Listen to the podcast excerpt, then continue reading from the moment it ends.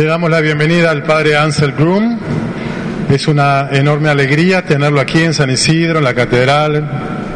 Hay gente de muchos lugares que ha venido a escucharlo. Y él ha venido a presentar su última obra traducida al español, que es este libro que quizás alguno de ustedes ya adquirió o podrá adquirir. Víctimas y victimarios.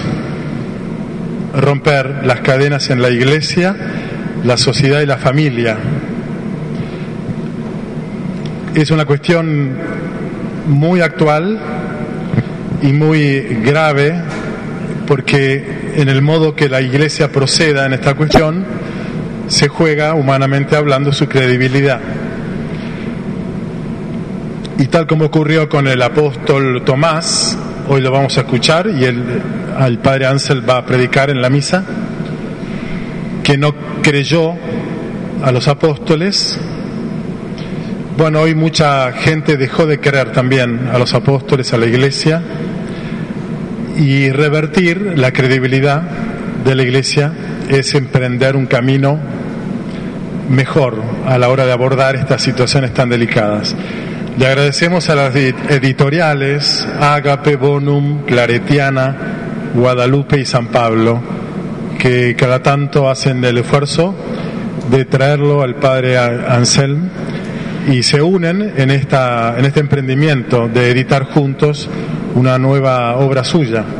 Así que gracias a, a, las editoriales y vamos a comenzar entonces. La idea es poder hacer algunas preguntas y que el padre Ansel pueda explayarse. Vamos a contar con la traducción de Isabel, que está aquí a la derecha de ustedes. Gracias Isabel por acompañarnos. Y para comenzar, quisiera eh, que nos dijera, Padre Anselm, de manera muy general, de qué trata su nueva obra y sintéticamente, como para introducir, cuál es la propuesta de fondo que usted ha querido transmitir en este libro. Die Idee zu diesem Buch ist letztes Jahr entstanden, als ich mit Pater Adarico in Chile war. La idea de este libro nació cuando el año pasado estuve con el padre Aderico en Chile. Dort war ich am Grab von Pablo Neruda, habe äh, das ganze Problem der politisch Verfolgten mitbekommen. Ahí estuvo en la tumba de Pablo Neruda y escuchó el problema de todos los que fueron perseguidos políticamente. Und ähm, ich habe natürlich in Chile die Situation des sexuellen Missbrauchs mitbekommen, dass, eine große, dass die Kirche eine große Krise gerissen hat. Y ahí también escuché de el, el, el, abuso sexual en Chile que llevó a la iglesia chilena a una crisis muy grande. Und ich habe mich erinnert an viele geistige Gespräche, wo ich Menschen begleite und das Thema Opferrolle immer wieder wahrgenommen habe. Y en ese momento me acordé de muchas conversaciones que he tenido con gente que he acompañado en su problema de ser víctima en este, en este tema. Und das Ziel des Buches ist, wie ist Versöhnung möglich, wie ist Heilung möglich? El, la meta o el objetivo de este libro es cómo es posible una reconciliación, cómo es posible una sanación. Die Heilung ist nur möglich, wenn wirklich die Wahrheit angeschaut wird, aufgedeckt wird. La sanación solo es posible si la verdad, se mira la verdad y se destapa la verdad. Usted menciona en su libro tres tesis básicas para abordar el problema de las víctimas y de los victimarios en la sociedad y en la iglesia. ¿Podría hablarnos de estas tres tesis? Die erste These ist die These von dem jüdischen Philosophen Max Horkheimer. La primera tesis es la tesis del filósofo judío Max Horkheimer. ist die These, die Täter dürfen nicht über die Opfer triumphieren. Esta tesis dice que los victimarios no pueden triunfar sobre las víctimas.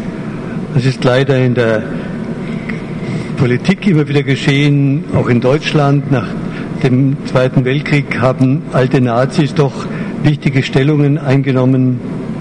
Lamentablemente esto ha sucedido mucho en la política en diferentes países, pero también en Alemania, donde nazis que han estado en el poder durante el tiempo de Hitler han seguido o han tomado posiciones eh, importantes en la política en Alemania. Ich kenne die Situation in Argentinien zu wenig, aber soweit ich gehört habe, haben dort auch viele Täter der Wende trotzdem noch ähm, ihre Macht ausgeübt. Dice que conoce muy poco la situación en Argentina, pero sabe que también en Argentina, después del, del cambio, eh, había muchos victimarios todavía que han seguido eh, extendiendo su poder dentro del país. Und das ist natürlich in der Kirche war es genauso. Die Kirche war immer auf Seiten der Täter gestanden und nicht auf Seiten der Opfer. Y lo mismo en la iglesia, lamentablemente la iglesia está al lado de los victimarios o se pone al lado de los victimarios y no al lado de las víctimas. Sie hat die Täter geschützt, äh, aber die Opfer allein gelassen. ha protegido a los victimarios y ha dejado solos a las víctimas.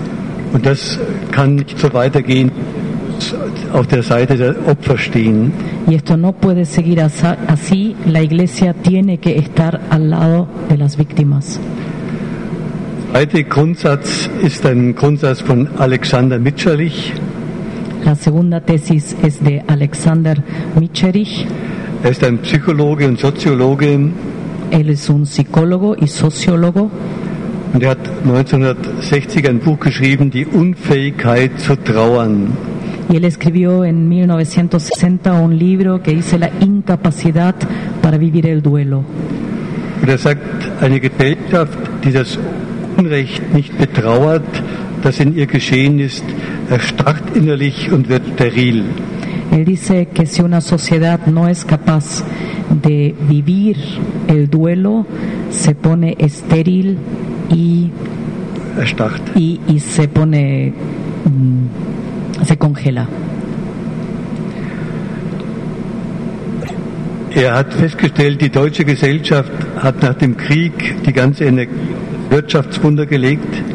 Él se dio cuenta que en la sociedad alemana, después de la guerra, toda la energía fue a volver a eh, rehabilitar la economía, Aber sie hat das Unrecht zu wenig getrauert und es betrauert innerlich erstarrt.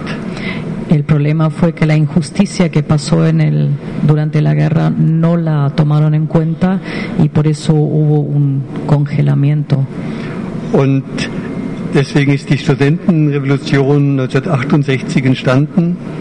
Ahí empezó la, la revolución de los estudiantes en el 1968.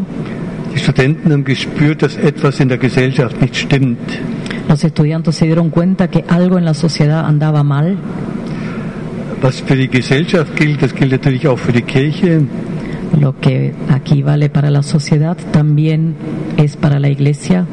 Die Kirche muss betrauern, was mit diesem sexuellen Missbrauch in ihr geschehen ist.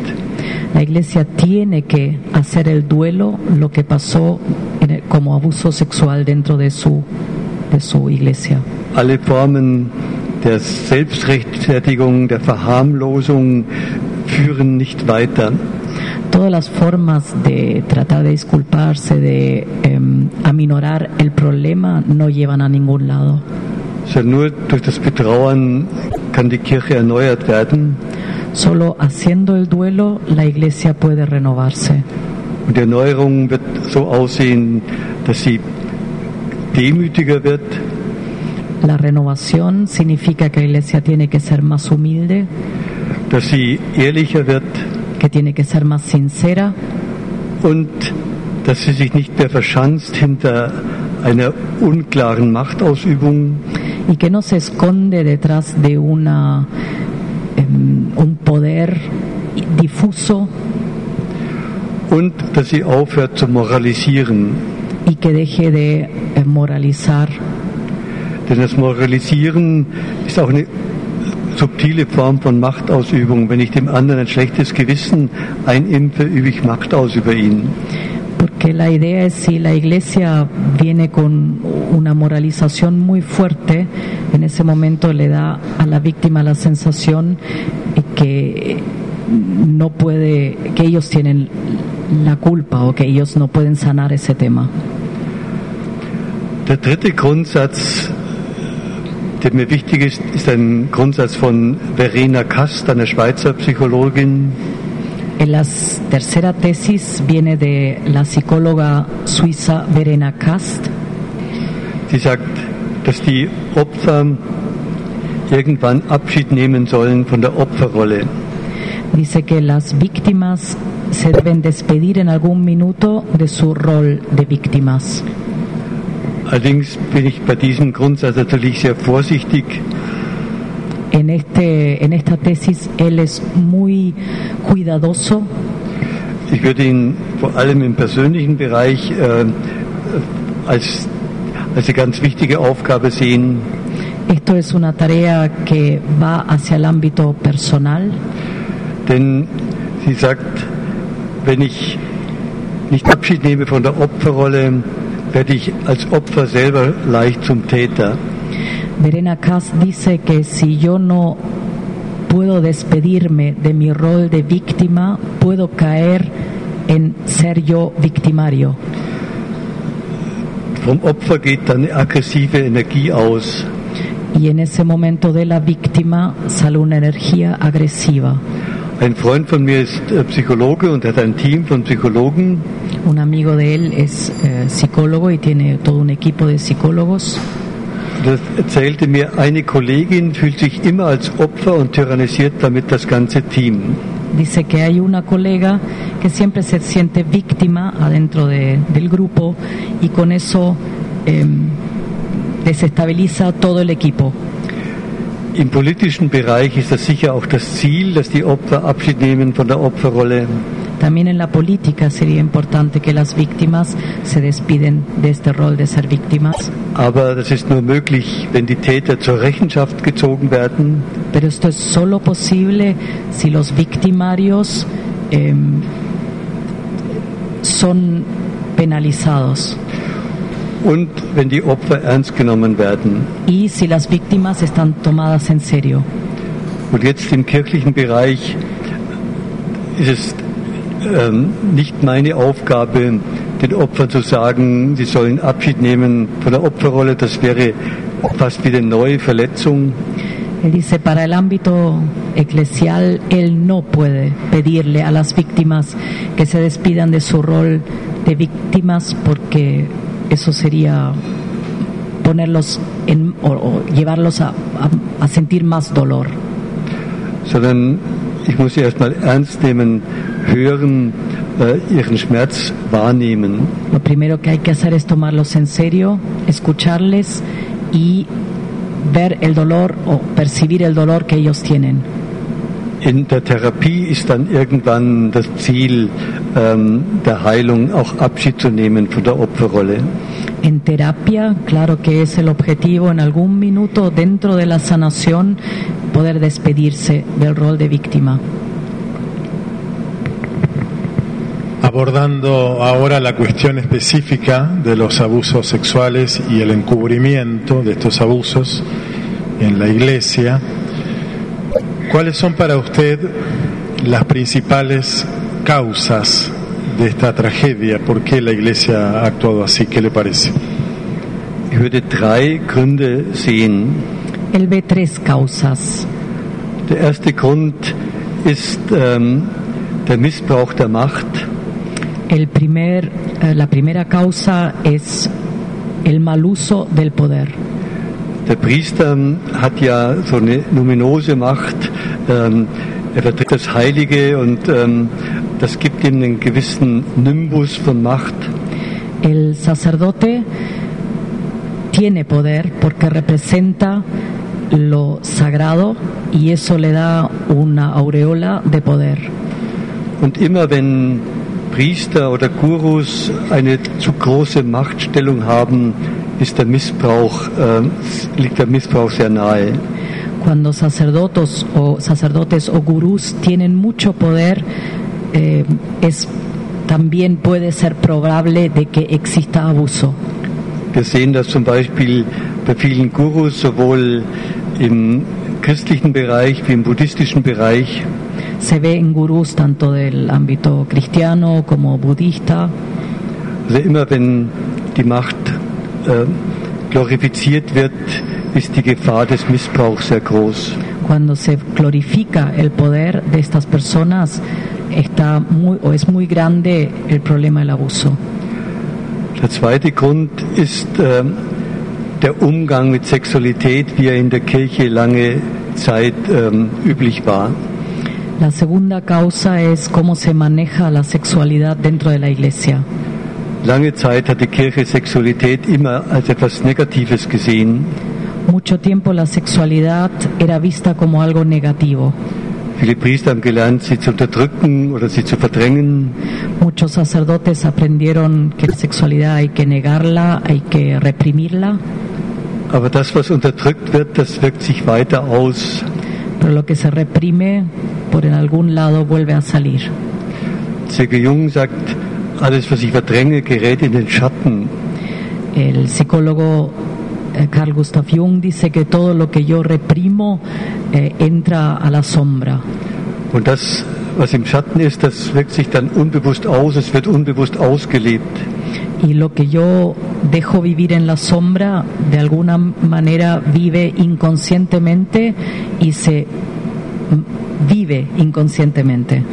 Und deswegen braucht die Kirche eine neue äh, Theologie der Sexualität und einen neuen Umgang mit Sexualität.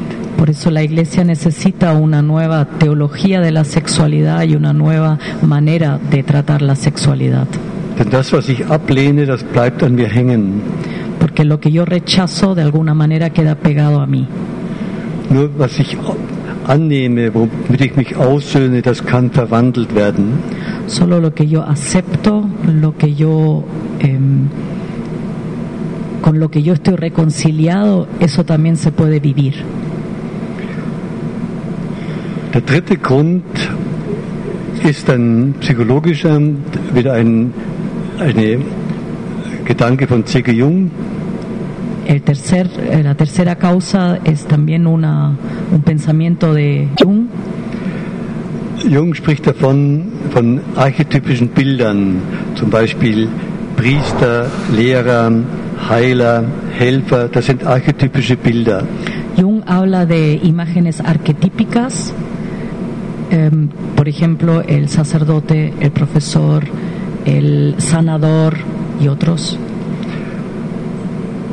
Diese archetypischen Bilder haben die, eine positive Wirkung, dass sie uns in Berührung bringen mit den Kräften, die in uns sind.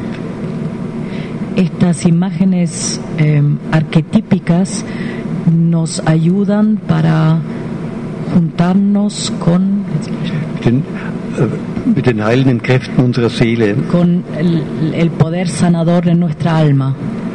Aber die Gefahr ist, wenn ich mich mit archetypischen Bildern identifiziere, dann werde ich blind für meine eigenen Bedürfnisse.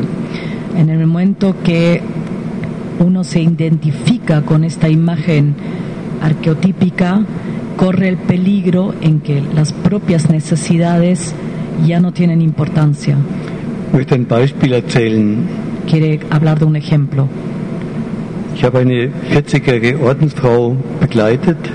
Ha acompañado una eh, monja de 40 años de trayectoria.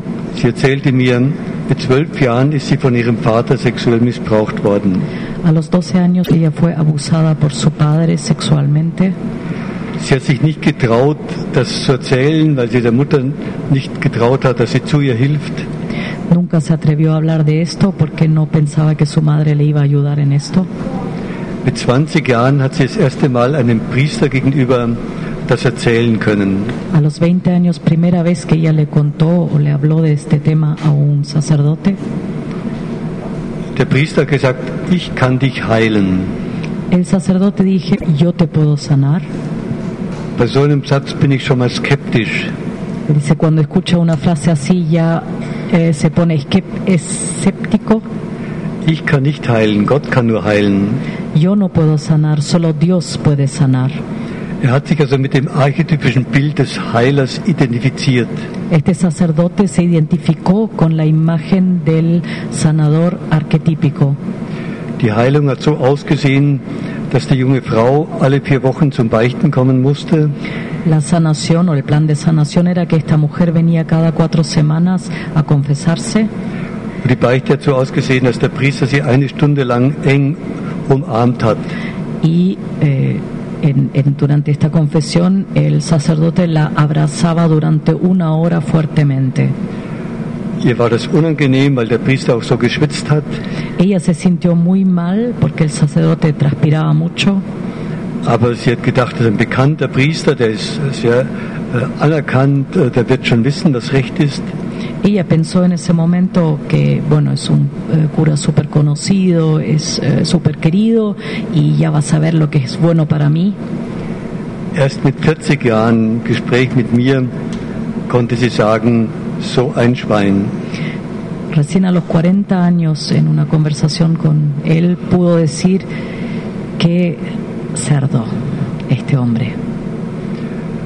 Das war typisch, er hat sein Bedürfnis ausgelebt unter dem Deckmantel des Heilers, des Ich will dich ja heilen, ich will dir Gutes tun. Él, eh, él vivió sus necesidades a través del seudónimo de que él la quería sanar. Gut, das so zu den drei Ursachen. Esto la- por las tres causas. Una palabra sobre la iglesia encubriendo estos delitos. Oder? Ya. Ja, die Kirche hat immer versucht, ihren Heiligenschein zu bewahren. La Iglesia siempre ha intentado de mantener su aureola Und sie hat sich nie richtig der Wahrheit gestellt. y nunca eh, se ha confrontado con la verdad. Sie hat die Priester, die Täter geschützt. Han protegido a los victimarios, a los sacerdotes. Ähm, mir hat eine Journalistin erzählt, sie wollte mit einem Bischof darüber sprechen. Der hat das gar nicht eingesehen, dass das ein Unrecht ist. Una em, mujer de, de- de- de una revista quería hablar con un obispo y él no, no tenía la sensación que esto sea algo injusto, que pase. Oder eine Form des Verdrängens war, den Opfern zu sagen, du bist ja selber schuld, du hast den Priester gereizt oder wie. Y una manera de disculparse era decir que a las víctimas que ellos tenían la culpa porque habían mm, tratado de Äh, tratado de, de, de- de que ellos hayan hayan. Llevado al, al sacerdote a hacer este tipo de acciones. Das sind typische Verdrängungsversuche. Denn Schuld ist immer der Erwachsene und nie das, nie das Kind. Dice que son mecanismos muy claros de defensa, de encubrimiento, porque la culpa nunca la tiene un niño o una niña que fue abusado, sino el adulto que abusa. Ich bin verantwortlich, wie viel Nähe ich dem Kind gebe, sodass das Kind sich nicht benutzt fühlt. Yo como adulto soy responsable cuánta cercanía le doy a un niño para un niño no es abusado. Vielleicht noch ein anderer Grund, wenn ein Priester Kinder missbraucht, dann gibt es natürlich einmal die Krankheit der Pädophilie, die, die ist gar nicht heilbar, da muss man nur schützen. Cuando un cura o un sacerdote abusa de un niño o una niña, tenemos por un lado la enfermedad de la pedofilia, Aber das ist nicht immer der Fall. pero eso no siempre es así. Aber oft ist es so, dass dieser Missbrauch von, Priest, von Kindern zeigt, dass der Priester letztlich auf seinem infantilen Stadium stehen geblieben ist. Eh, por el otro lado, se observa mucho que el sacerdote que abusa de niños se quedó en un estado infantil eh, psicológicamente. Und deswegen ist es ganz wichtig, da eine Reifung, ähm, dass Ausbildung in den Seminarien, die Reifung der Priester ähm, im Blick hat. Por eso es tan importante que en los seminarios donde se educan los futuros sacerdotes se maneje muy bien y se no se olvide de trabajar todo lo que es em, el desarrollo del joven sacerdote en este ámbito de la sexualidad. ¿Cómo describiría usted, padre, el, el abuso espiritual? Porque en el libro usted habla, además del abuso sexual, del abuso espiritual o abuso de conciencia de parte de sacerdotes o acompañantes espirituales. Der geistliche Missbrauch ist immer dann, wenn ich als geistiger Begleiter dem anderen was absolut äh, befehle. Du musst das machen, sonst ähm, wird Gott dich strafen. Un abuso espiritual pasa en ese momento donde un sacerdote obliga o manda a una persona a hacer tal o tal cosa, porque si no lo hace de esta manera o tal cosa, va a ser condenada o eh, castigada. Oder eine andere Form. Ein anderer äh, Form des geistigen Missbrauchs ist, wenn ich autoritär dem anderen sage, ich weiß genau, was Gott äh, von dir will, ich kenne ähm, den Willen des Heiligen Geistes für dich. Otra manera del abuso espiritual es que el sacerdote diga que sabe muy bien lo que Dios quiere de esa persona y que él sabe eh, lo que Dios le manda hacer. Das führt bei dem ähm, Missbrauchsopfer zur Verwirrung der Gefühle. Eso lleva muchas veces a las víctimas del abuso espiritual a una, eh, a una em, a un malestar de sus sentimientos, no saben cómo ordenar sus sentimientos. Denn auf der einen Seite spürt er sein eigenes Gefühl, Por un lado siente sus propios sentimientos, aber der Priester ähm, legt ihm etwas auf und er denkt, der Priester ist bekannt, der, vielleicht weiß er wirklich, was Gott will. pero por el otro lado está lo que le manda el sacerdote a hacer y como bueno ese sacerdote es conocido, etcétera, empieza la inseguridad de la víctima no saber qué seguir. Und die dritte Form des geistigen Missbrauchs ist, dass ich den, den ich begleite, für meine eigenen Zwecke benutze. Y la tercera forma es las personas que son acompañadas por sacerdotes o guías espirituales que son usadas para mis propias necesidades o mis propias metas. Mir sagte ein geistiger Guru, meine Schüler brauchen mich. Un guru espiritual dice, mis alumnos o mis seguidores me necesitan, Aber eigentlich hat er die Schüler gebraucht. Pero en realidad él es el que era necesitado de sus alumnos. Er hat sie für sich, für sein Image gebraucht. Los necesitaba para su propia imagen. Zwei Frauen kamen zu mir, die ähm, haben einen indischen Guru alles Geld gegeben, Dos mujeres llegaron una vez a él que le habían dado a un gurú indio todo su dinero weil sie haben ihn wie etwas Göttliches wahrgenommen, eine wunderbare Ausstrahlung. sintieron que él era, era un santo que tenía un carisma impresionante Und dann haben sie erfahren, dass er das ganze Geld dazu benutzt, äh, teure Autos zu kaufen, sich eine eigene Villa zu bauen. y después se enteraron que este gurú usó el dinero que había recaudado entre sus alumnos para eh, construirse una mansión, comprarse autos caros die beiden Frauen waren nicht nur mittellos, sondern völlig verwirrt. Wem kann man noch trauen? no solo estaban, quedaron sin dinero, sino también muy confundidas a quién podían confiar.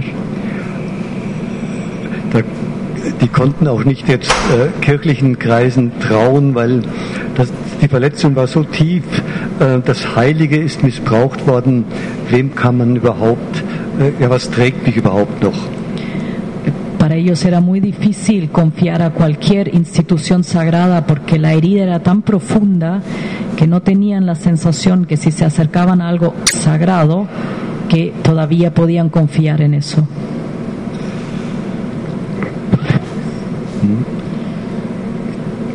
Usted habló del abuso sexual, recién del abuso espiritual. Son abusos de poder. ¿Qué relación hay en este abuso de poder con el modo como la iglesia ejerce el poder? ¿La iglesia ejerce el poder de forma autoritaria? ¿Qué diría de esto, padre? Die Kirche hat keine Theologie der Macht entwickelt. La iglesia nunca desarrolló una teología del poder. Macht allein ist noch nicht schlecht, sondern Macht ist ja die Ermöglichung, etwas zu gestalten. El poder en sí no es malo, el poder da posibilidades para desarrollar algo. Aber Macht hat immer, äh, bringt den Menschen immer in Gefahr, sie zu missbrauchen, um sein eigenes mangelndes Selbstwertgefühl auszugleichen. El problema del poder es que eh, en ello duerme la, el peligro de que si el poder es mal usado, se usa solamente para levantar el propio ego. Mir hat ein Priester sehr ehrlich erzählt, wenn er sich ähm, schwach fühlt, wenn er Minderwertigkeitskomplexe hat, dann flieht er oft in die Macht. A él le ha contado una vez un sacerdote que cuando él se siente mal, eh, se siente con problemas de autoestima, eh, rápidamente corre a sentirse poderoso, al poder. Und ähm, ich begleite junge Seminaristen und junge Priester und da habe ich oft das Gefühl, mh, für die ist das Priestersein ein Weg, die eigene Minderwertigkeit zu überspielen und sich mächtig zu fühlen. Él acompaña a muchos seminaristas y sacerdotes jóvenes y en muchas ocasiones ha visto que estos jóvenes ven el sacerdocio como camino para superar sus problemas de autoestima. Jesus spricht ja auch über die Macht. Er sagt, die Könige der Völker unterdrücken die Völker. Das ist die Macht, wo ich andere klein machen muss, um an meine Größe glauben zu können. Dice en la Biblia también se lee y Jesús habla del poder eh, en un párrafo que los reyes so- suprimen a los oprimen oprimen a los a la gente para que se vea la alteza de ellos porque claro sobresalen frente al resto. Oder die Mächtigen lassen sich Wohltäter nennen, los poderosos se dejan nombrar em, benefactores sie benutzen die Macht, um ihr Image, ein großes Image aufzubauen. usan su poder para levantar su propia imagen o abrir su propia imagen. Albert Görres, ein Münchner Psychiater, sagt, manche sammeln um sich herum lauter Bewunderungszwerge. Albert Curris, un eh, s- s- Psychiater. eh, psiquiatra, dice que hay gente que ro- se rodea de gente que los... em, ahora me faltan las palabras, que, em, que los ensalcen. ¿Está bien? Sí, que junta, y él dice, enanos ensalzadores, ¿puede ser? ¿Algo así? Sí, bueno. Aduladores, sí, enanos aduladores que se rodean de este tipo de gente. Und das ist sicher eine Gefahr auch für manche Priester, die sich bewundern lassen und ähm, nicht ihre eigene Menschlichkeit wahrnehmen. Y esto también es el peligro de algunos sacerdotes que necesitan que los adulen y no eh, viven su propia personalidad. Und Jesus sagt, bei euch soll es anders sein. Es, wer führt, der soll anderen dienen. Jesús justamente dice, tiene que ser diferente, ustedes están para servir. Und dienen heißt Leben wecken in den Menschen. Y servir es despertar la vida en los otros.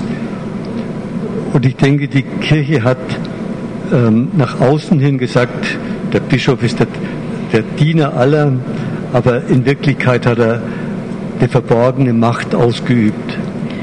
El problema un poco es que el obispo debería ser el servidor de todos, pero en muchas ocasiones es el que más poder ejerce.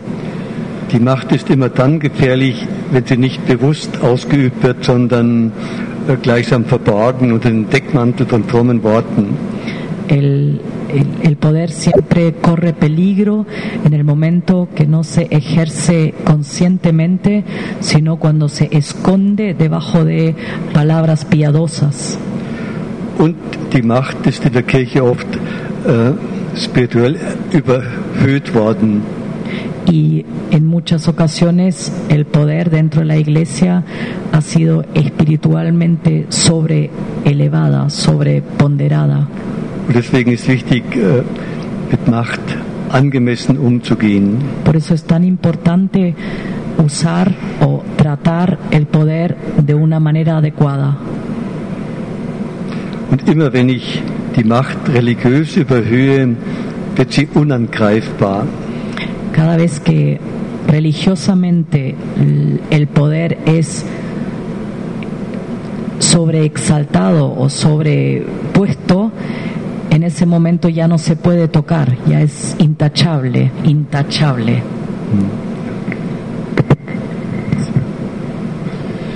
En su libro usted recorre distintas situaciones de victimización personal en la niñez, en lugares de estudio, en el ámbito del trabajo, en la vida de la pareja, en la familia, victimización por alguna enfermedad, por algún accidente. Para todas ellas, para todas estas situaciones de victimización, usted propone caminos de transformación, de sanación. ¿Podría hablarnos de esos caminos? Zunächst vielleicht ähm, die dass viele sich als Opfer fühlen von der Erziehung, die sie verletzt hat, wo sie nicht auf ihre Kosten gekommen sind. Primero quizá hablar de que hay mucha gente que se siente víctima, víctima en su niñez, en la educación y en diferentes ámbitos, que no ha podido desarrollarse. Manche bleiben in der Opferrolle und äh, klagen dann die Eltern an, die sind schuld, dass aus meinem Leben nichts wird. Muchos se quedan en el rol de víctimas, le dan la culpa a sus padres porque no surgieron en la vida. C.G. Jung sagt, irgendwann ist es nicht mehr so wichtig, wie meine Kindheit war, Jung, Sege Jung dice en algún minuto que hay un punto en la vida donde ya no es tan importante cómo fue la niñez, sondern ich muss die Verantwortung für mein Leben übernehmen. sino yo tengo que tomar la responsabilidad por mi vida. Ich möchte jetzt mit einem Bild beschreiben. Lo quiere explicar con una imagen. Ich kann aus Stein eine schöne Figur hauen, Yo puedo de hacer una figura hermosa de piedra, ich kann aus Holz eine schnitzen yo puedo hacer de madera una figura bonita oder aus Ton eine formen, y también de greda, aber ich muss materialgerecht arbeiten. pero tengo que trabajar según el material que tengo. Meine Lebensgeschichte ist das Material, mit dem ich arbeite. Mi vida, mi historia de vida es el material con yo, cual yo trabajo para hacer una figura nueva. Ein Weg aus der Opferrolle auszusteigen ist die Vergebung. Un camino para salir del rol de la víctima es el perdón. Manche reagieren allergisch, wenn, sagen, wenn ich sage, sie sollen vergeben. Algunos reaccionan alérgicamente cuando dice que deberían perdonar. Die denken, ich bin so verletzt worden, jetzt soll ich auch noch vergeben. Dicen, he sido tan em, dolorida, he, he sido tan herida que ahora todavía me piden que perdone. Aber heute haben viele Psychologen die Ver Vergebung als therapeutischen Akt neu entdeckt. Pero hoy en día muchos psicólogos se han dado cuenta que el perdón es un acto muy importante para la sanación psicológica del- de la persona. Aber die Vergebung muss auch angemessen psychologisch richtig geschehen. Pero el perdón tiene que eh, ser psicológicamente, tiene que estar psicológicamente bien enfocada. Für mich hat die Vergebung fünf Schritte. Para el perdón tiene cinco pasos. Erstens den Schmerz wahrnehmen. Es hat mir wehgetan. Primero, darse conscientemente cuenta del dolor que tengo. Esto dolió. Zweitens die Aggression, die Wut zulassen. Segundo, dejar que exista la ira, el enojo. Wut heißt nicht, dass ich den anderen anschreie, Ira no significa que grite al otro. sondern Wut ist die Kraft, mich zu distanzieren gegenüber dem anderen, der mich verletzt hat. La ira como una fuerza que yo pueda tomar distancia a la persona que me hirió. Und ich muss die Wut in Ehrgeiz verwandeln. Ich kann selber leben, ich lasse mich nicht kaputt machen von dir. Y tengo que convertir esa ira en el propósito de que yo puedo vivir sin el otro, yo puedo salir de esto sin el otro. Der dritte Schritt, objektiv wahrnehmen, was ist denn genau geschehen? El tercer paso es, eh, desde una perspectiva más objetiva, mirar la situación, qué es lo que pasó realmente. Und dann kann ich vielleicht wahrnehmen, wie war die Situation der Eltern, wie war ihre eigene Kindheit, Y por ejemplo, puedo mirar la situación de mis padres de otra manera. Wie haben sie vielleicht ihre eigenen Verletzungen weitergegeben, Cómo fue su niñez, cómo ellos vivieron sus propias heridas, sus propios duelos, cómo los han ido transmitiendo. Wenn ich das verstehe, kann ich äh, es besser zu mir selber stehen. Cuando entiendo esto mejor, también puedo entenderme a mí mismo mejor. Der vierte Schritt ist die eigentliche Vergebung. El paso número cuatro ya sería el perdón en sí. Die Vergebung ist ein doppelter Akt der Befreiung. Y el perdón es un doble acto de liberación. Ich befreie mich von der negativen Energie, die durch die Verletzung in mir ist. Me libero de la energía negativa que está dentro mío por el, el dolor que me causaron. Und ich befreie mich von der Macht des anderen. Y también me libero del poder del otro sobre mí. Denn wenn ich nicht vergeben kann, bin ich immer noch gebunden an ihn. Porque si yo no puedo perdonar, estoy de alguna manera atada a mi victimario. Vergeben heißt weggeben, es beim anderen lassen. Si yo perdono, aquí hay un juego de palabras muy interesante en alemán, pero no lo puedo traducir. Pero si yo perdono, eh, yo doy, dejo al otro con el problema y me retiro. Aber es sagt noch nicht, dass ich dem anderen um den Hals falle, dass alles wunderbar ist, wie wie früher, Esto no significa que yo voy a abrazar a mi victimario y decir que ya todo está bien y como antes y que no hay ningún problema, sondern ich muss auf mein Gefühl hören. Sagt mein Gefühl, dass ich wieder Nähe spüren kann, oder sagt mein Gefühl, ich brauche noch Distanz? Ahí tengo que confiar mucho en mi propio sentimiento. Si mi sentir me dice que puedo volver a acercarme, lo puedo hacer. Pero si me dice que todavía necesito distancia, debería mantener la distancia al victimario. Ein Beispiel. Eine Frau wurde von ihrem Vater sexuell missbraucht als Kind und hat eine lange Therapie gemacht. Un ejemplo, una mujer fue abusada sexualmente por su padre y hizo una terapia muy larga. Am Ende der Therapie hatte sie das Gefühl, jetzt kann ich meinem Vater vergeben. Al final de la terapia tuvo la sensación que ya puede perdonar a su padre. Sie hat ihn besucht, aber kaum war sie im Haus, musste sie erbrechen. Lo fue a visitar, pero cuando entró por la puerta de la casa tuvo que empezó a vomitar fuertemente. Sie war ganz enttäuscht und hat gesagt, ja, ich habe doch nicht vergeben. Estuvo muy decepcionada porque bueno, se fue de ahí eh, y dijo, yo no pude perdonar a mi padre. Ich habe gesagt, doch, Sie haben vergeben. Aber die Vergebung ist vielleicht vom Kopf schon ins Herz gerutscht, aber noch nicht in den Leib. Dijo, sí, ya has perdonado en tu cabeza y en tu corazón, pero tu cuerpo todavía no está preparado para perdonar a tu padre. Und dein Leib sagt dir noch, du brauchst noch Abstand. Y tu cuerpo te ha dicho que todavía necesitas distancia. Natürlich kann ich hoffen, dass der Leib mir irgendwann die Erlaubnis gibt, auch die Nähe meines Vaters wieder auszuhalten. Ahora hay que esperar o tener la esperanza de que el cuerpo también acepte la cercanía del Padre. Der fünfte Schritt ist dann, die Wunden in Perlen zu verwandeln. El paso número 5 es convertir las heridas en perlas. Hildegard von Bingen, deutsche Mystikerin, sagt, die Kunst der Menschwerdung besteht darin, die Wunden in Perlen zu verwandeln. Hildegard von Bingen, una mística alemana, dice que el arte es convertir las heridas en perlas. Was heißt das? Die Wunde hat mich aufgebrochen, dass ich mich auf den Weg gemacht habe.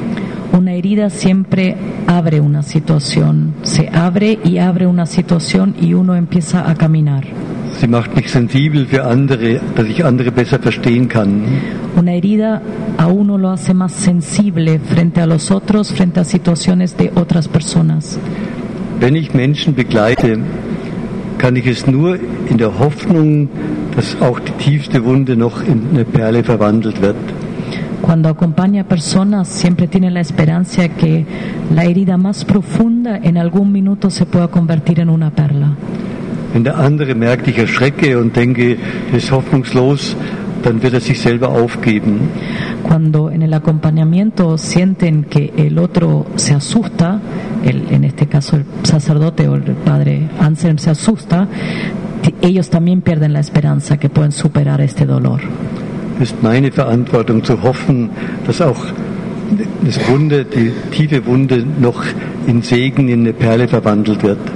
Es su esperanza de es su eh, em, responsabilidad de mantener la esperanza de que la herida con cual llegan a, a buscarlo a él se pueda convertir en una perla. Usted habla también de rituales de reconciliación entre las víctimas y los victimarios. ¿Cuál es su experiencia en estos rituales? ¿Qué sugerencia, qué propuesta nos hace? Gut, viele Therapeuten äh, verwenden heute Versöhnungsrituale, zum Beispiel in der Paartherapie, in der Ehetherapie.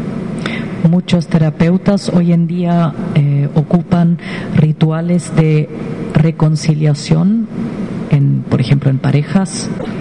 Das geschieht dann so, dass beide nochmal die Verletzungen aufschreiben und vorlesen. Eso funciona de esta manera que ambos, eh, ambas personas vuelven a decir lo que los ha herido, Aber ich schließe dann, ich verzichte darauf, die Verletzung weiter als Vorwurf gegen dich zu verwenden. pero la idea es no usar esas heridas para eh, reprocharlas al, al esposo o la esposa. Und dann irgendwann verbrennen sie den, die, die Zettel und feiern ein Fest der Versöhnung. y en el momento eh, pueden quemar los, los papeles donde han escrito estas, estas heridas y la idea es quemarlos y celebrar una fiesta. Eso es un- una manera de hacer un ritual de reconciliación. Im politischen Bereich habe ich erlebt, zum Beispiel ein, ein evangelischer Fürst, Ka- Graf von Castell, der ist 50 Jahre nach Kriegsende in Orte gefahren, wo Deutsche viel Unrecht äh, angerichtet haben und hat mit Freunden dann ein, ein Ritual gefeiert. En el ámbito político conoció una experiencia del conde de Castel, un conde alemán, que fue con un grupo de amigos de iglesia a lugares eh, que han sido eh, han sido problemáticos porque los alemanes en la guerra los han los han causado mucho dolor, mucha matanza y han hecho un ritual de reconciliación con ellos. Natürlich hat er sich im Namen der Deutschen entschuldigt für all das, was seine Landsleute angerichtet haben. En el- él ha pedido en nombre de eh, su, su gente, los alemanes, él per- ha pedido perdón por todo el dolor que han causado entre las personas. Da gab es viele Tränen, aber es hat ganz viel auch bewirkt. Hubo muchas lágrimas, pero también ha causado muchas conmociones y ha movido bastante eh, a la gente a buscar otro camino. Im kirchlichen Bereich jetzt beim sexuellen Missbrauch, der so ganz neu aufgedeckt worden ist, ist die Zeit für Rituale vielleicht noch zu früh. En el ámbito de la iglesia y los abusos sexuales, él piensa que todavía es muy temprano comenzar con rituales de reconciliación. Aber ich kann mir vorstellen, dass kirchliche Gemeinden so eine Art Bußgottesdienst feiern, das einfach nochmal betrauern, was in der Kirche geschehen ist. Pero él piensa que sí, hay eh, comunidades o hay eh, parroquias que podrían celebrar em, fiestas de reconciliación ofrecer por lo menos eh, fiestas de penitencia, no, sí, penitencia, claro, eh, para, para las parroquias o para las comunidades y pedir perdón por lo que ha hecho la iglesia a tantas personas. Ich habe mit einem evangelischen Psychologen darüber gesprochen. Ha conversado con un psicólogo eh, eh, bueno, luterano, se diría acá, luterano. Und der meinte, ja, Rituale sind gut, aber ähm, er würde vorschlagen, gleichsam ein Sühnedenkmal zu schaffen. Zum Beispiel die deutsche Politik hat ein Holocaust-Denkmal äh, geschaffen, das immer erinnert an das Unrecht, das äh, durch die Nazis geschehen ist. Este eh, amigo luterano dijo que sería posible también em, poner alguna obra artística, algo. Si hablamos del holocausto, hay muchos lugares en donde hay una piedra de recordatorio, algo así, para recordar eh, lo que ha pasado en estos tiempos y sería interesante si la iglesia podía encontrar alguna expresión artística que se pueda poner en ciertos lugares como recordatorio para que no vuelva a pasar. Das dann wie ein Zeichen, ähm, das öffentlich ist und äh, wo die Kirche dazu steht und wo dann vielleicht auch Opfer mal eine Kerze hinstellen können. Sería un signo, un signo público que la iglesia está consciente de la herida que abrió y que la gente pueda ir allá y de alguna manera o poner una vela o estar ahí y acordarse de todo el dolor que ha causado la iglesia. Aber zunächst ist es ganz wichtig, dass die Opfer sich ernst genommen fühlen, dass sie angehört werden, dass ich ihren Schmerz wahrnehme. Und ich darf nicht zu schnell überspringen und sagen, wir feiern schon ein, äh, ein Ritual der Versöhnung. Dice que lo primero, lo más importante es que todas las víctimas sean escuchadas, sean tomadas en serio y sean eh, acompañadas. Y quizá antes que no haya estado ese proceso no podemos saltar ya a un ritual de reconciliación o algo más grande si todavía las víctimas no están como para entrar a esto. Eh, padre, a ver, ¿qué importancia le da usted a la justicia en este proceso de, de reconciliación? ¿Qué relación hay entre la justicia y la misericordia en el proceso de sanación de las víctimas y de reconciliación con los victimarios, ¿no? Ja, es muss Gerechtigkeit geschehen, sonst können die Opfer sich kaum versöhnen. Tiene que haber justicia, tiene que hacerse justicia, si no las víctimas no van a poder entrar a una reconciliación. Und es gibt eben auch die strafende Gerechtigkeit, die dann wirklich die Täter bestraft. Y tiene que haber una, una no solo penitencia, sino una penalidad frente a esta injusticia. Aber die Strafe hat immer den Sinn der Besserung des Täters, der Verwandlung des Täters. Con el objetivo, la, el- el- la penalidad tiene que tener el objetivo de que el victimario se pueda convertir, se pueda em, reconstruir o re, re- no, cambiar, cambiar. Und, aber die Gerechtigkeit muss mit Barmherzigkeit verbunden werden. Pero la justicia tiene que ir mano en mano con la misericordia. Die Gefahr ist, dass wir die Täter wie ein Monster sehen, die ganz ferne sind, die mit uns nichts zu tun haben. El peligro que tenemos es que veamos los victimarios como unos monstruos que tienen que ser alejados y mantenerlos muy lejos de nosotros y con cual no tenemos nada que ver. Die Barmherzigkeit führt dazu, dass wir den Täter als Spiegel für uns sehen. Wo sind denn bei uns ähnliche Anteile? El, el trato con el victimario también hay que ver en nosotros qué es lo que tienen que ver con nosotros. Es como poner el espejo y ver qué piezas de mí tienen que ver con esta manera de, victimi, de victimar. ¿no? Wenn die Gerechtigkeit ohne Barmherzigkeit ist, dann wird sie leicht zur Rache. Cuando la justicia eh, no camina mano en mano con la misericordia, entonces se habla de venganza. Aber dann werden die Rollen eben verteilt, dann werden die Opfer selber zu Tätern. En ese minuto las víctimas se vuelven ellos mismos en victimarios. Aber das ist immer eine schwierige äh, Aufgabe, das Gleichgewicht zwischen Gerechtigkeit und Barmherzigkeit zu finden. Eso es una tarea muy ardua, encontrar el equilibrio entre la justicia y la misericordia. En su libro usted alude al sacrificio de Cristo como entrega personal al Padre. ¿Qué relación eh, hay entre la sanación de las víctimas de abuso y este sacrificio, esta entrega de Jesús al Padre?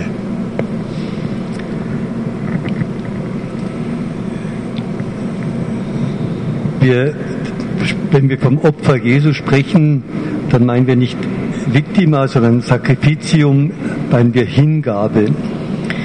Cuando hablamos del, del, del sacrificio de Jesús en la cruz, no hablamos de que Jesús es una víctima, sino hablamos del sacrificio como entrega.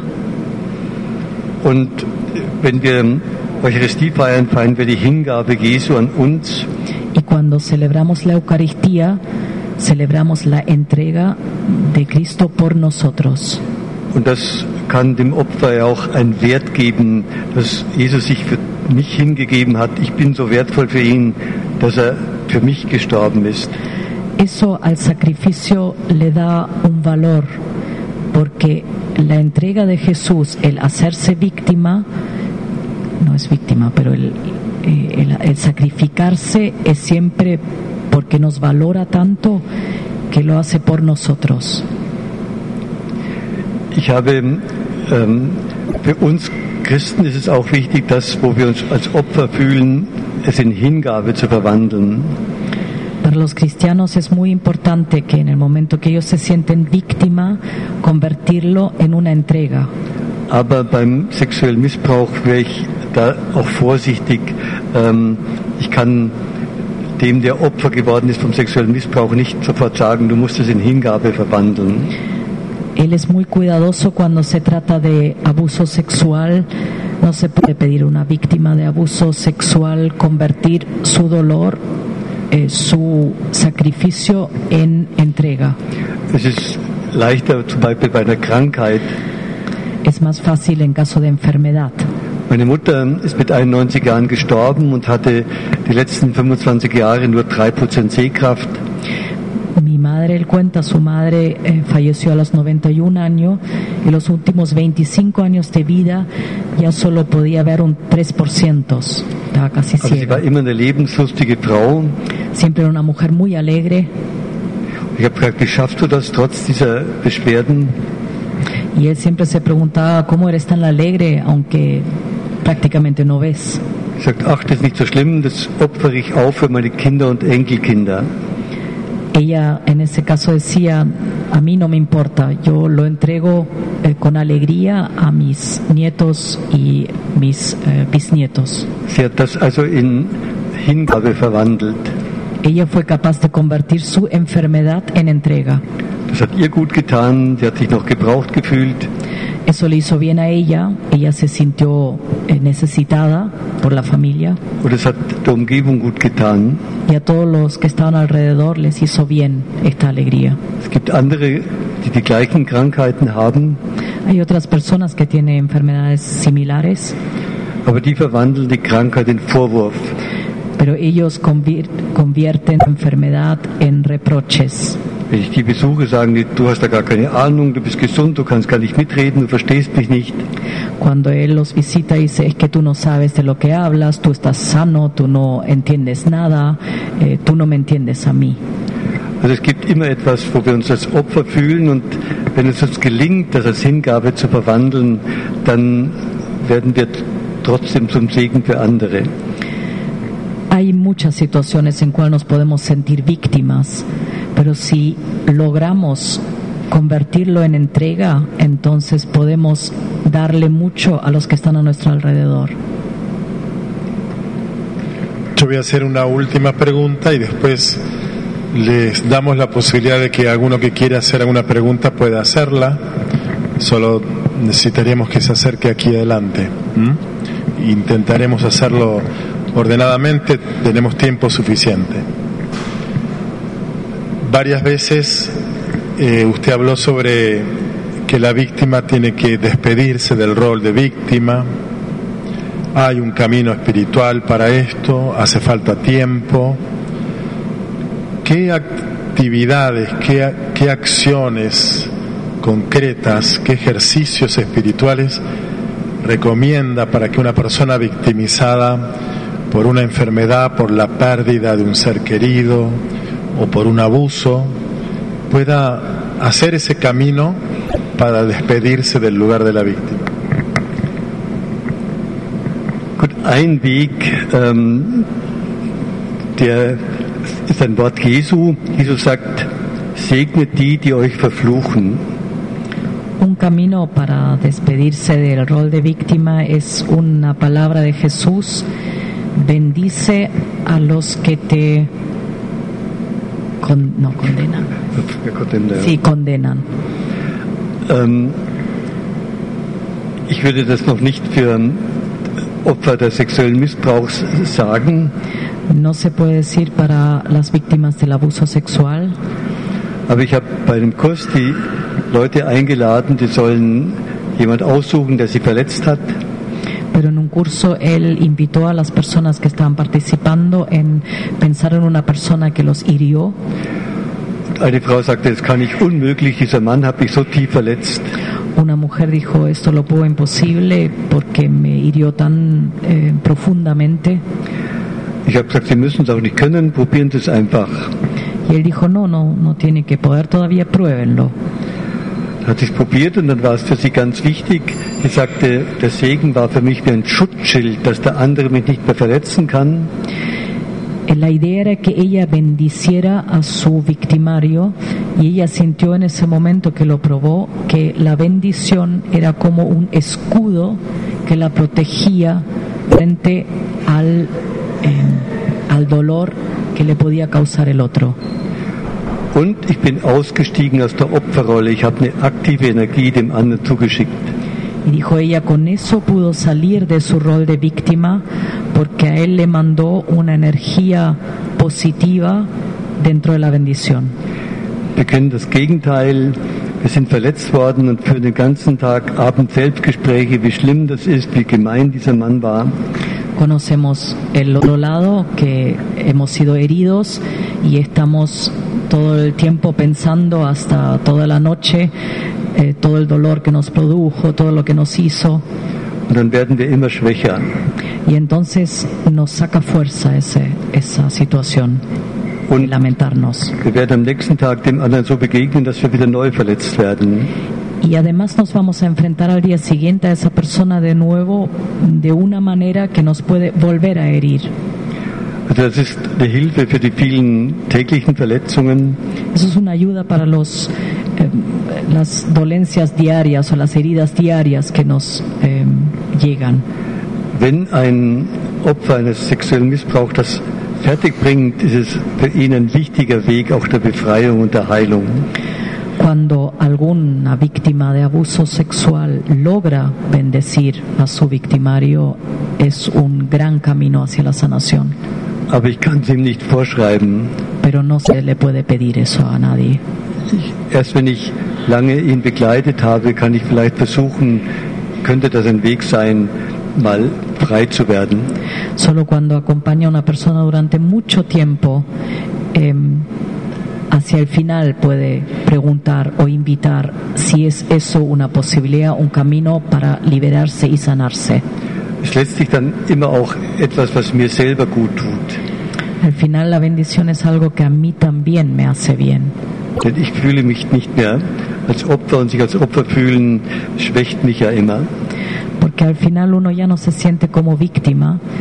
El sentirse víctima a uno le quita toda la energía de vida. Gracias.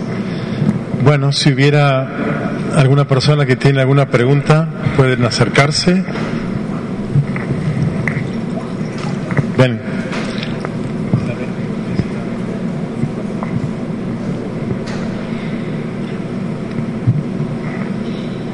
Padre, buenas tardes. Usted habló como uno de los factores, habló como uno de los factores de esta problemática en la iglesia del abuso sexual, eh, como lo que tiene que ver con la sexualidad en la iglesia. Y una de sus propuestas fue replantear la sexualidad dentro de la iglesia. Una de mis preguntas es si el celibato está pensado en este tipo de cosas, ¿no? O qué más, qué otras medidas. Y mi otra pregunta cortita es, ¿no cree que la Iglesia debería dar un poco más de espacio a la mujer dentro de su organización? Muchas gracias. Gut, ähm, der Zölibat allein ist sicher nicht die Ursache des sexuellen Missbrauchs. El, Der Zölibat allein ist nicht die Ursache des äh, sexuellen Missbrauchs. el- él piensa que el celibato no es la única causa del abuso sexual. Aber natürlich äh, führt der Zölibat leicht auch zur Verdrängung der Sexualität. Pero claro, el celibato lleva fácilmente al, al, eh, eh, oprimir la sexualidad. In Deutschland haben die Bischöfe ja eine Kommission von Juristen eingesetzt, En Alemania, la- los obispos eh, pusieron una comisión de personas de derecho Und die haben festgestellt, dass 4% der zölibatären Priester sexuellen Missbrauch gemacht haben. y han podido encontrar que 4% de los curas eh, célibes han hecho abuso sexual aber nur 1% der verheirateten Diakone. y no solamente un porcentaje de los eh, diáconos que estaban casados. Deswegen hat bei der letzten Bischofskonferenz Kardinal Marx gesagt, wir müssen auch den Zölibat in, auf den Prüfstand stellen. Eh, el eh, obispo Marx en la última reunión eh, de los obispos en Alemania dijo que es muy importante eh, repensar el tema del celibato. Ich persönlich begleite seit 28 Jahren Priester und Ordensleute, die in Krise geraten sind. Personalmente, él acompaña hace 28 años sacerdotes y monjes en su camino sacerdotal y que entraron en crisis. Wir haben ein Rekollektiehaus mit drei Therapeuten und äh, Geist, äh, fünf Mönchen, die geistlich begleiten. Tienen una casa eh, que tienen tres terapeutas y cinco monjes que hacen acompañamiento espiritual. Und da würde ich es ehrlicher finden, dass beide Formen des Priestertums gibt, den Zölibatären, aber auch den Verheirateten. Él piensa que sería más sincero que exista la posibilidad de ser célibe o estar casado como sacerdote, que sea una opción. Es gibt auch für mich keine theologischen Gründe gegen die Priesterweihe der Frau. Él tampoco no tiene ningunos reparos teológicos que la mujer sea sacerdote, Aber der Papst kann das nicht autoritär befehlen. Das ist ein geschichtlicher Prozess, äh, wo wir sicher noch ein Stück Geduld brauchen. Dice que no piensa que el Papa lo pueda ordenar de hoy a mañana, sino que es un proceso histórico muy largo que todavía necesitará algún tiempo. Pero sería el objetivo que lleguemos a eso, que mujeres puedan ser ordenadas sacerdotes. ¿Alguna pregunta más? Bueno, aplausos.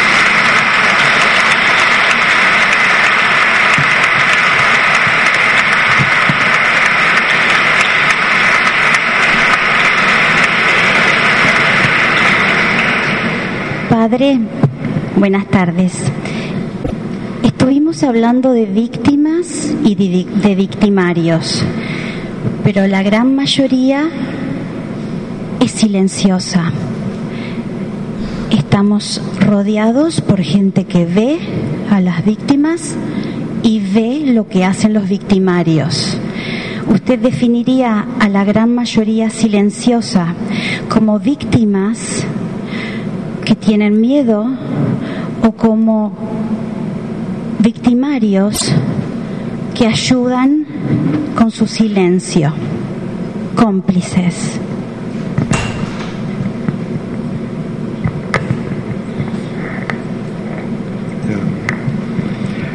Gut, ich denke, es ist einmal die Aufgabe auch der Opfer, eben nicht äh, klein beizugeben, sondern auch äh, es öffentlich ähm, äh, zu, verkünden. Es una él piensa que una de las tareas es que realmente las víctimas eh, salgan a la luz y hablen. Und ich denke auch die Journalisten, die Zeitungen, Medien haben eine Aufgabe, ähm, den Missbrauch oder überhaupt ähm, die Täter aufzudecken und das Unrecht aufzudecken. Él piensa que hay una tarea muy grande también acá de los medios de comunicación de eh, poner en- en- a la vista a los que son victimarios. Aber aufdecken heißt eben ähm, beides, Gerechtigkeit und Barmherzigkeit. Pero el abrir esta caja de Pandora significa las dos cosas, la justicia y la misericordia. Und wie kann ein Prozess der Versöhnung gemacht werden? Aber Schweigen ist kein Weg. Dice, ¿cómo se puede hacer el proceso de la, de la reconciliación? Una cosa sabe, el silencio no es un camino.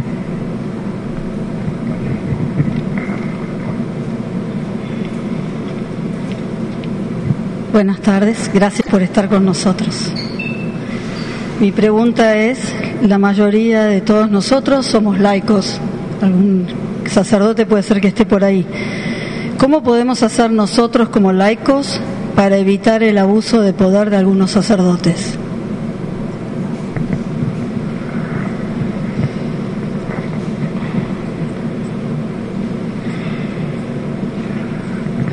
Gut, es ist wichtig, dass wir, dass die Laien genügend Selbstvertrauen aufbringen und sich eben nicht so behandeln lassen, Lo primero es que es muy importante que los laicos tengan la eh, autoconfianza de no dejarse eh, tratar mal de sacerdotes. Es braucht ja immer zwei. Einer, der Macht ausübt und einer, der über sich Macht ausüben lässt. Dice que siempre se necesitan dos para el mal uso de poder, el que mal usa el poder y el que se deja usar. Und da ist wichtig, dass wir uns eben dass diese Macht nicht ausüben lassen, dass wir aufrecht bleiben Es importante que no nos dejemos usar eh, y que eh, sigamos en pie.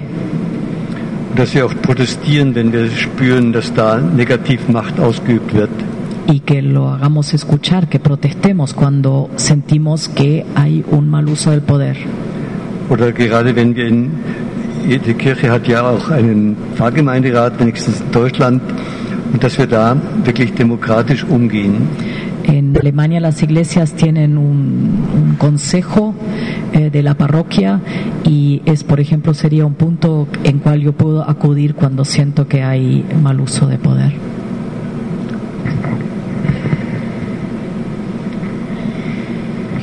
Gracias.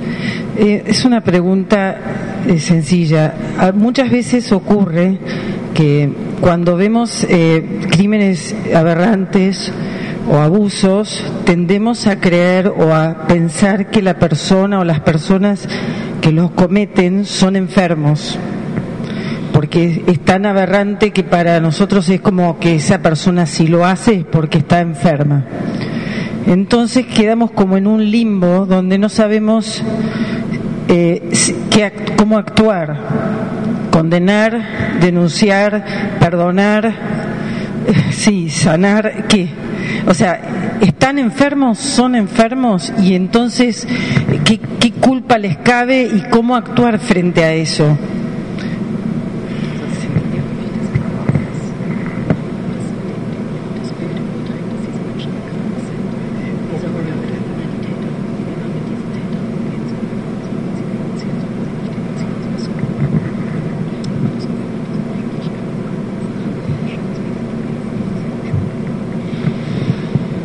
Krankheit ist kein Schutz, äh,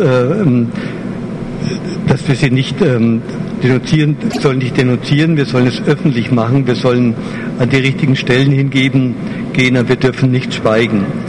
Dice que la enfermedad no puede ser una protección para la persona que está abusando. Al contrario, eh, quizá no hay que denunciar, pero sí hay que eh, hacerlo público, hay que sacarlo de la oscuridad, hay que ponerlo a la luz. Der erste Aspekt ist, dass wir die Opfer schützen müssen oder die, die künftigen Opfer schützen müssen, dass wir die Menschen davor schützen, wieder neu missbraucht zu werden. Porque lo más importante o el primer eh, eh, cosa es que tenemos que proteger a los que son víctimas y los que van a ser víctimas si esta persona nos separa.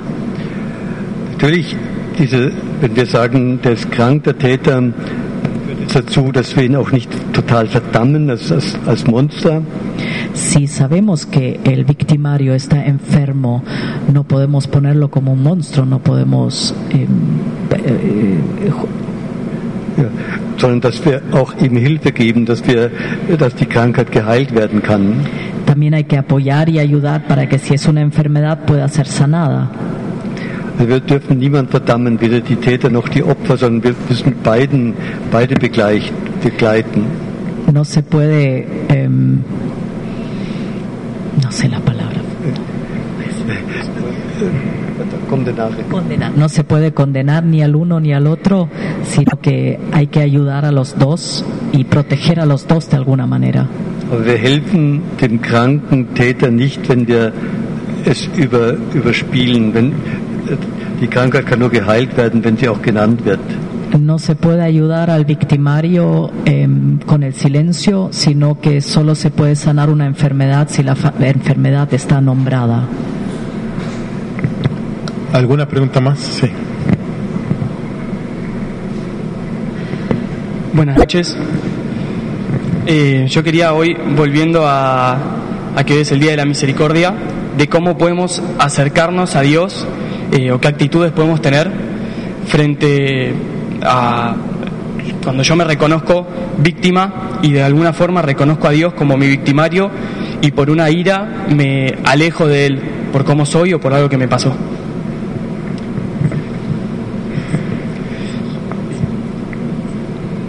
victimario Dios porque yo le echo la culpa a Él de lo que me pasó a mí.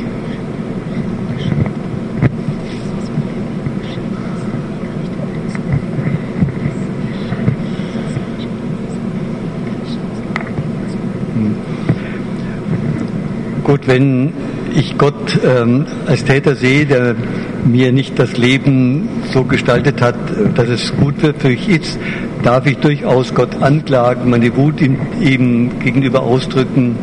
Cuando yo veo a Dios como victimaria, porque mi vida no es como lo eh, quería o como si me ha pasado algo en mi vida grave, eh, yo sí ante Dios le puedo tirar mi ira y mi enojo y mi rabia. Aber ich darf nicht in der Wut, nicht in der Klage stecken bleiben. Pero no puedo caer, quedar ahí, no puedo quedar en la denuncia, en la ira. Und ich darf Gott nicht alle Schuld zuschieben, Y no puedo darle a Dios toda la culpa de lo que me pasa a mí. sondern aussteigen aus der Opferrolle heißt immer, es gibt einen Freiraum, wo ich selber etwas gestalten kann. Cuando yo salgo o me despido del rol de víctima es porque tengo un espacio libre de, de decidir mi vida y de decidir cómo quiero hacerlo diferente. Ich fühle mich benachteiligt als Opfer, aber die Frage, wie gestalte ich mein Leben jetzt selber und was kann ich trotzdem daraus machen? Yo me siento mal como víctima, pero la pregunta es qué puedo hacer yo para salir de este rol y de tomar mi, mi vida en mis manos. Weil wenn ich Gott alle Schuld zuschiebe, dann bleibe ich in der Opferrolle. Cuando le doy a Dios la culpa de mi vida, yo me quedo en el rol de la víctima.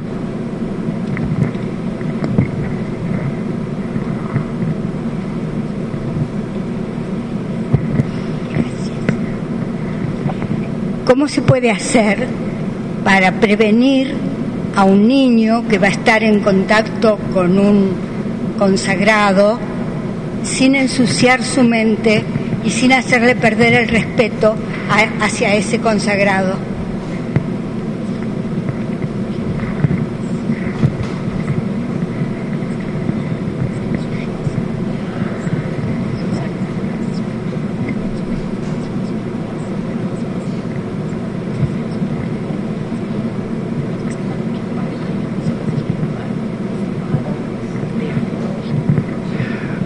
Gut, ich denke, dem Kind ähm, muss man nicht unbedingt sagen, wie es ähm, bei dem Priester Obacht geben soll, sondern bei allen Menschen, ob das Lehrer sind oder ähm, Menschen, die sich ihm nähern, dass es auf sein eigenes Gefühl achtet, achten soll.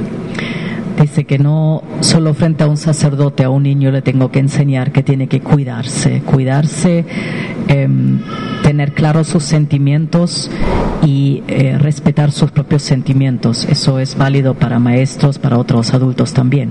Weil sonst vermittelt man ja, alle Priester sind, äh, sind gefährlich, die könnten alle Kinder sofort ähm, missbrauchen. Si no se da la imagen que todos los sacerdotes son peligrosos y todos pueden en algún minuto abusar de un niño. Deswegen ist einfach wichtig, überhaupt dem Kind zu sagen, ähm, auf seine Gefühle zu achten und nicht ähm, eine Nähe zulassen, die ihm unangenehm ist. Es importante a un niño que tiene que cuidar sus sentimientos y ver eh, cuánta cercanía eh, y con qué ser, tipo de cercanía se siente bien. Buenas tardes, padre. Eh, yo me asocié mucho a esa pregunta que hicieron de la mayoría silenciosa, que normalmente no tiene herramientas para intervenir cuando es de alguna manera testigo, mudo de una situación de abuso. Y en esa mayoría silenciosa hay muchas madres de distintas generaciones que han sido o son al día de hoy testigos de esta situación clandestina del papá con los hijos o del abuelo con los hijos. Y a lo mejor en este momento son niños los que están en riesgo, los que están siendo abusados. En su respuesta, o sea que hay que alentar a que la víctima hable, eh, es más difícil con chicos chicos.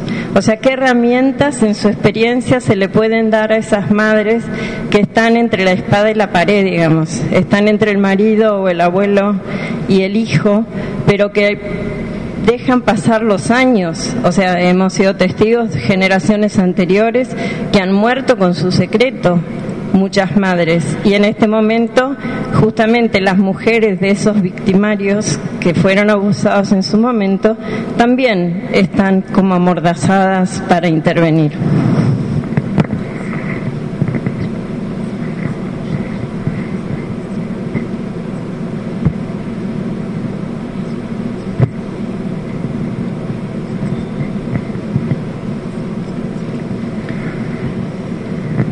Verstehe, dass manche Kinder vielleicht Angst haben, darüber zu sprechen. Él entiende que hay niños que tienen miedo de hablar cuando han sido abusados, Aber die Eltern haben die Verpflichtung, da wirklich etwas zu sagen und ähm, es nicht zu verschweigen. pero los padres tienen la obligación de hablar y no de guardar silencio. Es su obligación. Da ist wichtig, auch zu beobachten, ähm, zum Beispiel, wenn ein Priester ständig Kinder um sich hat, ist es immer auch etwas gefährlich. Dice que hay que observar mucho. Si un sacerdote siempre se rodea de niños, mm, hay que tener cuidado. Das ist, natürlich, die Kinder suchen die Nähe des Priesters. Los niños van a buscar la cercanía del cura. Manche gehen auch gut damit um, Y hay muchos que pueden manejarlo muy bien. aber zumindest skeptisch hinzuschauen ist immer auch gut. Pero también es bueno mirar un poco más fijamente y un poco con un poquito de escepticismo.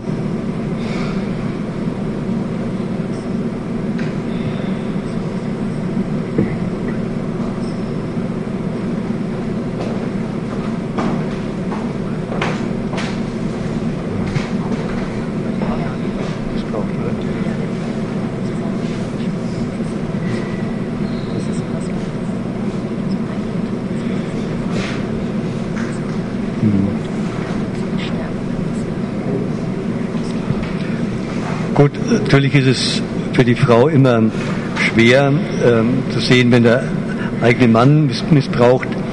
Aber in der Psychologie spricht man von Familiengeheimnisse. Wenn, die, wenn das geheim gehalten wird, wirkt es sich destruktiv auf die Familie aus. Dice que él entiende perfectamente que es muy difícil para la mujer si ve que un familiar está abusando, el mismo padre de familia de sus hijos, eh, salir a la luz con esto, pero dice que estos secretos familiares destruyen a la larga eh, no solo la familia, sino otra generación también. Und deswegen soll man so eine Frau stärken, ähm, zumindest soll sie einem anderen gegenüber mal das ausdrücken und dann kann man immer noch Strategien entwickeln, wie kann sie es auch innerhalb der Familie sagen. El tema es que hay que empoderar a estas mujeres y eh, sí tiene que salir primero de ella a la luz y de ahí se puede encontrar eh, posibilidades para apoyar a una persona eh, cómo eh, trabajar el tema en- ya en la familia. Buenas tardes, padre. Usted ha sido un maestro para mi espiritualidad, especialmente en los primeros años cuando hablaba de espiritualidad de abajo espiritualidad de arriba. Para crear una sociedad más sana, ¿no deberíamos evangelizar mucho más desde la espiritualidad de abajo?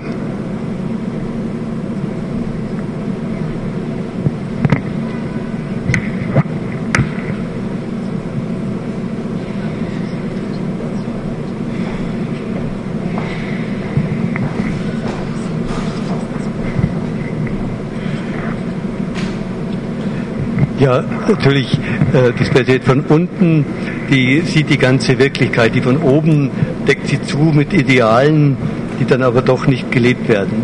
Él dice que, claro, es muy importante vivir la espiritualidad desde abajo porque esa es la espiritualidad de la realidad diaria, que la espiritualidad de arriba eh, viene con sus ideales que muchas veces no se viven. Buenas tardes, padre. Yo quería saber porque en el colegio estudié mucho la sexualidad. Quería saber por qué hay tanta sexualidad en el mundo. Por ahí acá en la Argentina lo vemos poco, pero ¿por qué hay tanta sexualidad en el mundo? Porque hay mucha.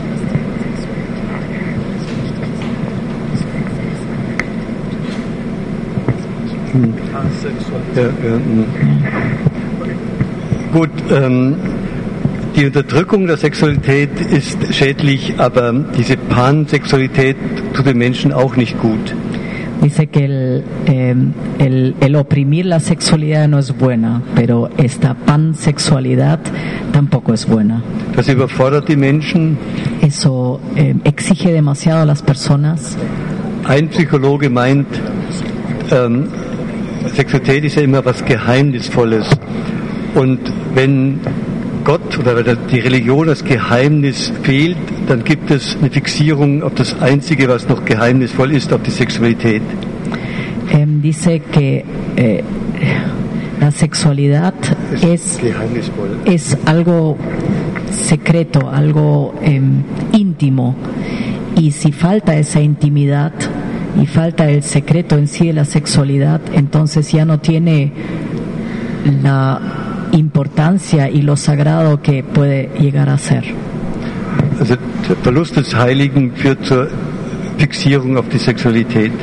Si pierdo lo sagrado, me fijo solamente en el cuerpo, en la sexualidad del cuerpo. Le agradecemos al padre Ansel Grum, le damos un fuerte aplauso.